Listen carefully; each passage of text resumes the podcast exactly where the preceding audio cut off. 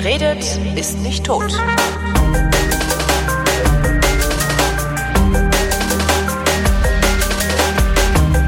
Willkommen zum Geschichtsunterricht der Koproduktion von Vrindt und DLF Nova und aus Köln zugeschaltet ist Matthias von Hellfeld, der Haus- und Hof- und Alles-Historiker. Hallo Matthias. Alles-Historiker ist auch schön für, für die Visitenkarte so. Hellfeld, Alles-Historiker. Thema heute. Freute sich. Ja, Thema genau. heute. Der amerikanische Bürgerkrieg. Sezessionskrieg hast du ihn auch genannt. Warum Sezessionskrieg? Naja, da ging es darum, ob äh, die amerikanische Union, also der Zusammenschluss der vielen einzelnen Bundesstaaten auf der nördlichen amerikanischen, äh, auf dem nördlichen amerikanischen Kontinent, ob äh, das alles erhalten bleibt oder ob man sich trennt. Und diese Trennung ähm, war sozusagen hervorgerufen durch die Frage, ob man Sklaven haben und halten durfte oder sollte oder eben nicht. So, und ähm, dieses ähm, ist in einen Krieg gemündet, der 1861 begann und eben 1865 beendet war, wurde. Deswegen äh, beschäftigen wir uns damit. Und es ist im Grunde genommen ähm, der grundsätzlichste Streit um die Struktur der damals eben noch jungen Vereinigten Staaten. Und da wollen wir so ein paar Grundpfeiler festhalten in der amerikanischen Verfassung, die ja damals ungefähr 80 Jahre alt war, ist die Sklaverei dort geschützt, wo es sie schon gab. Das ist ein wichtiger Punkt. Also neu hinzukommende Staaten oder Teile der amerikanischen Union, die Sklaverei jetzt sozusagen einführen wollten, das gab es nicht, das war verboten. Da, wo es sie schon gab, sollte sie nicht weggenommen werden. Und da kann man feststellen, wo gab es sie denn eigentlich? Und dann sagt man, ja, im Süden waren die großen agrarischen Flächen, also Landwirtschaft, Viehbetriebe, ähm, riesige ähm, Produktionsstätten, um einfach Nahrungsmittel herzustellen. Und da brauchte man viel Handarbeit, viel körperliche Arbeit. Im Norden war weniger industriell, äh, weniger agrarische Produktion und mehr industriellere äh, Produktion. Dort brauchte man mehr gut ausgebildete Leute und weniger Handarbeiter. Und da äh, stellte man eben sehr schnell fest, war jetzt nicht durchgängig und nicht überall gleichmäßig, aber doch im Prinzip schon im Norden ähm, weniger Sklaverei und im Süden eben mehr. Aber ich sag mal so, ähm, entschuldige, wenn wenn es heißt, die wenn du sagtest, die Sklaverei ist da, wo sie schon vorhanden war, durch die amerikanische Verfassung geschützt. Als die Verfassung geschrieben wurde, gab es da diese ausgedehnten Agrarstaaten im Süden denn überhaupt schon? Gab es Ja, da, da Texas und sowas schon? natürlich Plantagen, ja klar. Okay, das da gab es schon, diese. Ja, natürlich. Und da gab es eben auch schon äh, Sklaverei, die gab es schon 200, 300 Jahre dazu zum Teil. Und die ersten Sklavenschiffe sind, glaube ich, 1500 sowieso ähm, Ah, okay. in Amerika angekommen. Also, ähm, oder auf den Inseln, also das, war, das weiß ich jetzt ehrlich gesagt nicht so ganz genau, was die zur Zeit der amerikanischen Verfassung, also Ende des äh, 18. Jahrhunderts, gab es das schon. Und das wurde jetzt geschützt. Und dann stellte man irgendwann fest, wenn man so auf die Karte guckt, ja, ähm, im Prinzip Oregon, Kalifornien als große Ausnahme im Süden, eher im Süden gelegen, äh, Nevada, Pennsylvania, Ohio, Maine, Illinois, das waren Staaten, da gab es wenig oder überhaupt keine Sklaven. Aber es gab auch Unionsstaaten, also Staaten, die gegen die Sklaverei waren, in denen es Sklaverei gab, also eine komplizierte Gemengelage. Delaware war so eins, Maryland, West Virginia, Kentucky.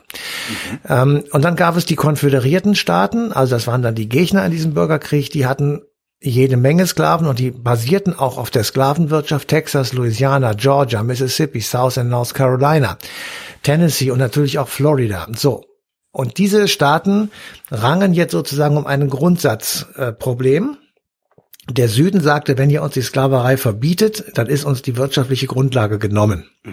Und der Norden sagte, es ist die französische Revolution hat stattgefunden. Wir haben eine amerikanische Revolution gemacht. Wir haben festgestellt, die Menschen sind gleich. Ja.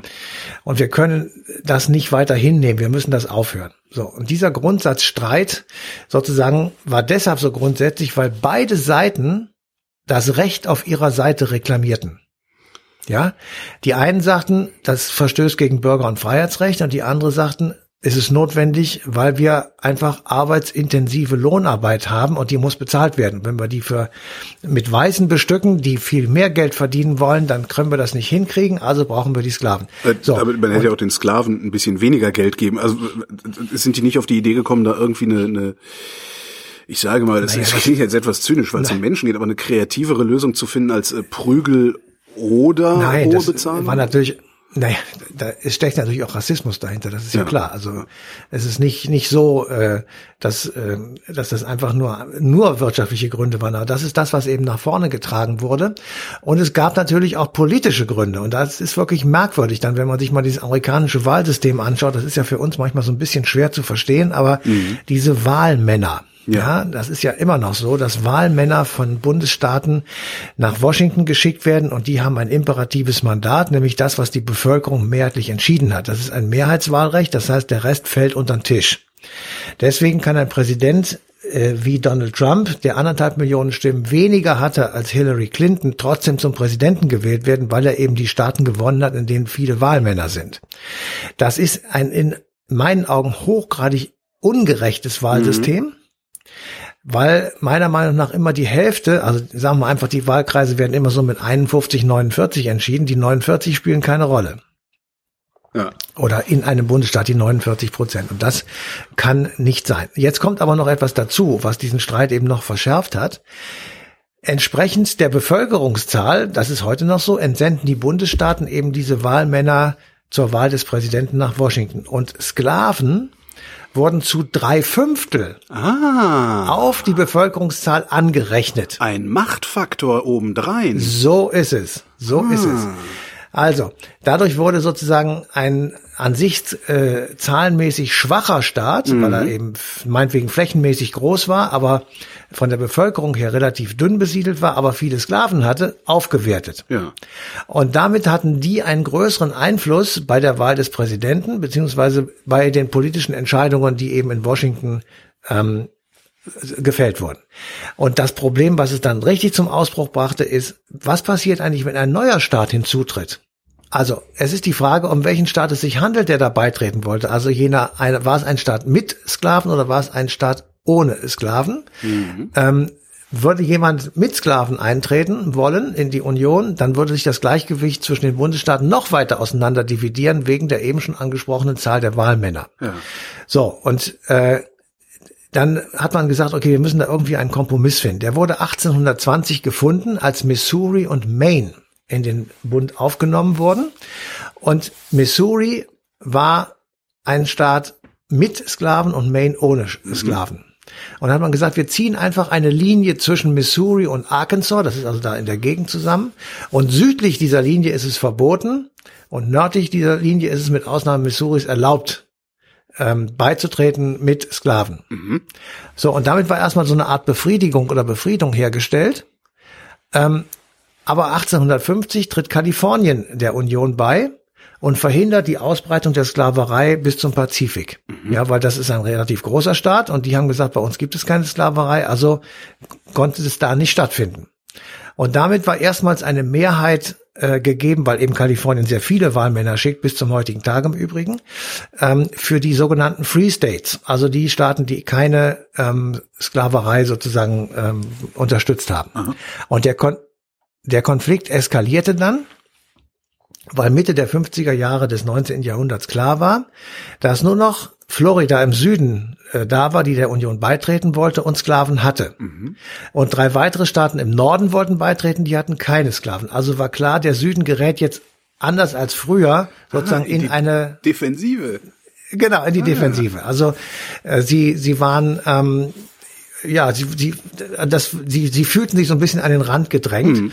und damit war klar, ähm, es würde jetzt sozusagen ähm, irgendwie gelöst werden müssen.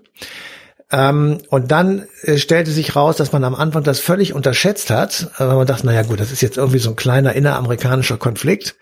Ähm, den werden wir schnell lösen und wir machen das so mit halber Kraft und gucken mal, was dabei rauskommt. Aber es ist ähm, nicht so richtig ernst zu nehmen, weil das ist doch eher lächerlich und so. So, so eine Auffassung hat vor allem im Norden ähm, statt oder war vor allem im Norden intellektuellen und, Sicht, ne? Genau, und das, das, es wurde aber tatsächlich ein totaler Krieg. Also das, was man später in Deutschland auch als den totalen Krieg bezeichnet hatte, weil die Zivilbevölkerung nicht geschont wurde und es war ein industriell geführter Krieg. Also zum ersten Mal waren richtig, wurde sozusagen die Wirtschaft umgestellt auf Kriegführung. Es gab unglaublich viele Todesopfer. Ähm, man zählt bis heute ungefähr 560.000 Tote auf beiden Seiten. Das ist natürlich eine unglaubliche Zahl und war sozusagen äh, die ja, die Probe aufs Exempel für den Bestand dieses gesamten Systems. Mhm. Und deswegen ist dieser Sezessionskrieg oder dieser amerikanische Bürgerkrieg bis zum heutigen Tage bei den, in den Vereinigten Staaten ein ähm, extrem wichtiger Krieg sozusagen oder der eigentlich wichtigste Krieg in der Geschichte. Da geht, der geht also für die innere amerikanische Geschichte. Ich wollte gerade sagen, das ist wahrscheinlich der, der einzige Krieg auf deren Boden, den die jemals, oder? Ja, ja, der geht, genau, der geht auch noch, ich sag mal, einfach weiter als ähm, der Zweite Weltkrieg ist natürlich eine Katastrophe gewesen, keine Frage, das will ich jetzt nicht in Abrede stellen. Aber für die, für die amerikanische Sichtweise eben und für die, für die, das Verhältnis der Amerikaner untereinander äh, ist dieser Sezessionskrieg von extremer Bedeutung. Mhm. So, ähm, und der ist eben auch deshalb von Bedeutung, weil zu der Zeit ein Mensch Präsident war, nämlich Abraham Lincoln, der nun auf einmal sozusagen, als der Krieg zu Ende war, und er wurde ja kurz vorher erschossen, äh, er äh, wird Opfer eines Attentats, eines Anschlags auf ihn. Er ist sozusagen jetzt der Vater des modernen Amerika, weil das endet, das Ganze endet mit einem Sieg der Nordstaaten, also der Union. Mhm. Ähm, die Sklaverei wird offiziell verboten. Sie bleibt natürlich noch lange Zeit erhalten, weil das gar nicht so schnell auf Null sozusagen runterzustellen war und die Leute es einfach nicht gemacht haben. Also mal, äh, aber sie, wer hatte denn eigentlich angefangen mit dem Bürgerkrieg? Haben, haben die Südstaaten einfach mobil gemacht und sind losgezogen oder gab es da irgendwie so Scham erste Scharmützel, die dann eskaliert sind? Ja, also ähm, ob es jetzt eine Mobilmachung gegeben hat, wie wir das von heute kennen oder sowas, oder äh, wie es heute gemacht werden würde, das weiß ich ehrlich gesagt gar nicht, mhm. aber es gab Verhandlungen und es, diese Verhandlungen zogen sich hin. Ähm, Im März 1861 oder Anfang 1861 äh, hat Abraham Lincoln seine Amtszeit begonnen und ähm, er hat äh, davor gewarnt sozusagen, ähm, die, vor dieser folgenschweren Entscheidung über einen Bürgerkrieg. Ähm, und er hat, also ich lese das mal vor als Zitat am 4. März erzählt, in euren Händen, meine unzufriedenen Landsleute, nicht in meinen, liegt der, die folgenschwere Entscheidung über einen Bürgerkrieg. Mhm. Die Regierung wird euch nicht angreifen. Ihr könnt keinen Konflikt haben, ohne selbst die Angreifer zu sein.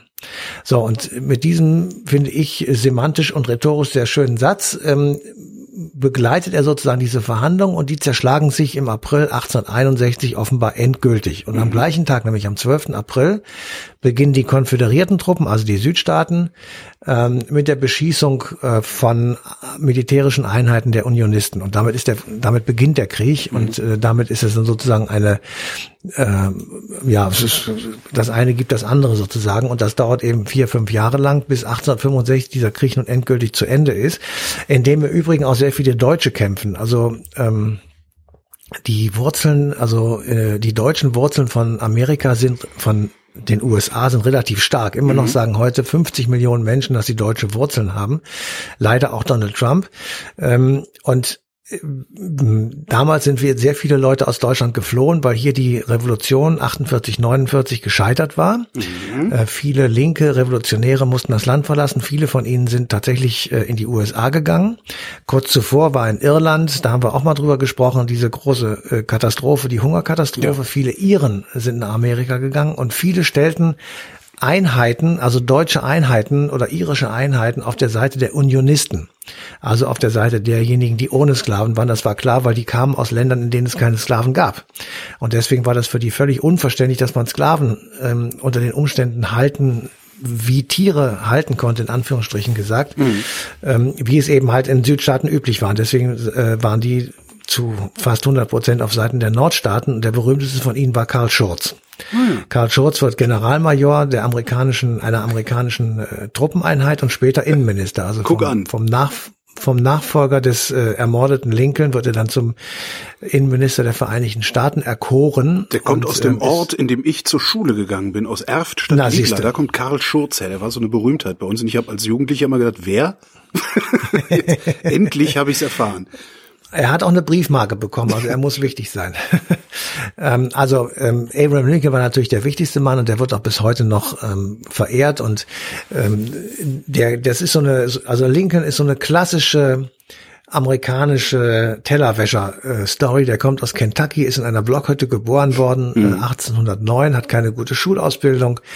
Ähm, er war Flößer auf dem Mississippi, also hat sich so durchgeschlagen und ähm, er ist eben das Gegenteil von all dem gewesen, was Präsidenten bis zum heutigen Tage ausmachen. Er war nicht reich, er war nicht in Harvard, er hat Selbststudium gemacht und ähm, er steht tatsächlich für den Traum vom Tellerwäscher zum Millionär. Und ähm, er hat eben dadurch, dass er diese grundlegende Entscheidung herbeigeführt hat, nämlich zumindest mal auf dem Papier die Sklaverei abzuschaffen, ähm, einen, einen Status, einen, einen, einen Heldenstatus bekommen, obwohl er eigentlich etwas ganz anderes vor Augen hatte. Das ist tatsächlich etwas merkwürdig an ihm.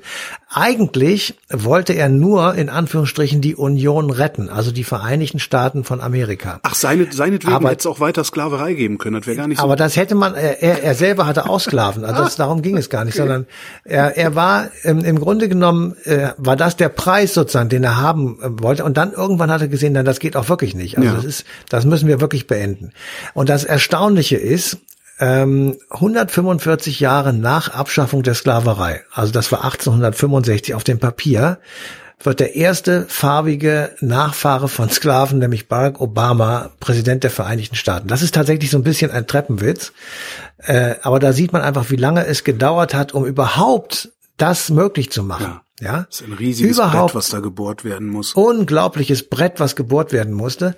Und erst als die die farbigen äh, Schwarzen, die äh, aus unterschiedlichen äh, Farben zusammengesetzten Menschen, dass die einfach irgendwann nicht mehr zu übersehen waren im normalen alltäglichen Leben der Vereinigten Staaten, da ist er tatsächlich erst ein schwarzer Präsident geworden. Matthias von Hellfeld, vielen Dank.